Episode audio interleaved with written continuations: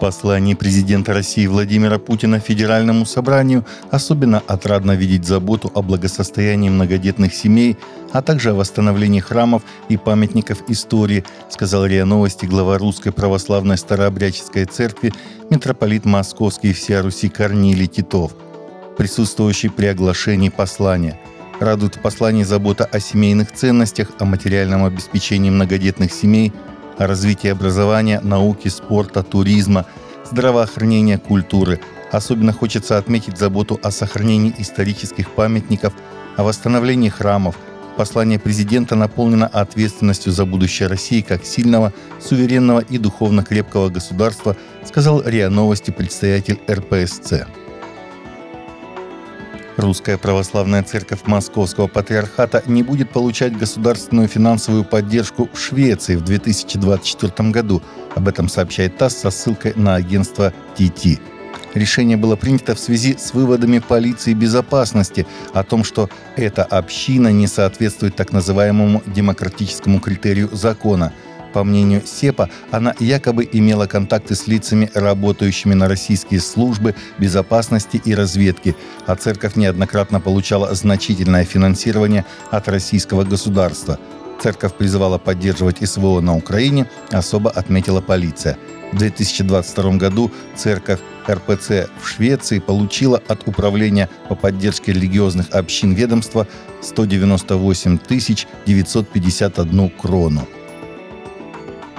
Голос мучеников сообщает, что в прошлом году дома десяти христианских семей, живущих в деревне на юге Лаоса, их имена не разглашаются из соображений безопасности, были один за другим разрушены односельчанами за восьмимесячный период времени.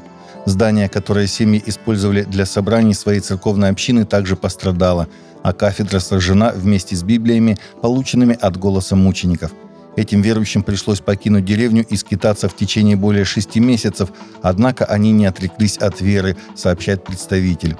Все 10 семей уверовали за последние пять лет и были единственными христианами в своем уединенном селении. В 1994 году в Лаосе было 400 христиан. К 2020 году их стало более 250 тысяч. Сегодня лаосские христиане полагают, что их может насчитываться более 400 тысяч.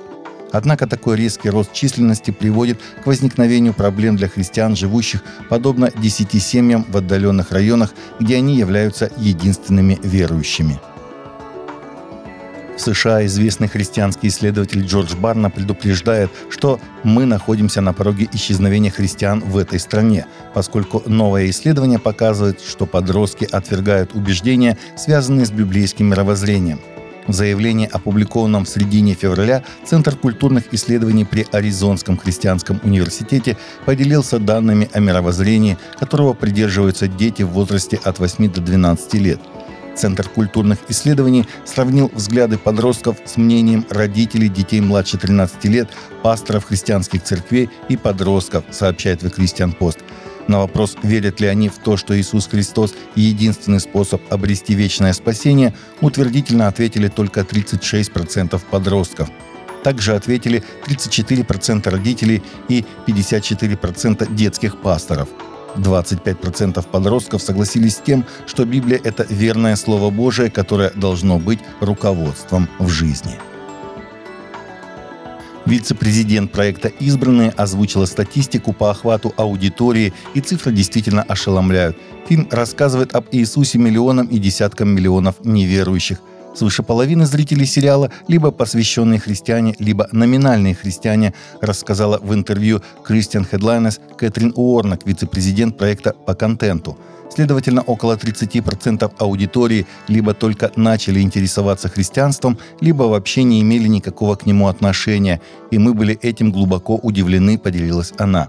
Нас смотрят не только евангелисты, католики, протестанты, баптисты, но и агностики, буддисты, индуисты, даже сатанисты, которые каждый день пишут нам это меняет мою жизнь, это помогает мне преодолеть депрессию и суицидальные мысли.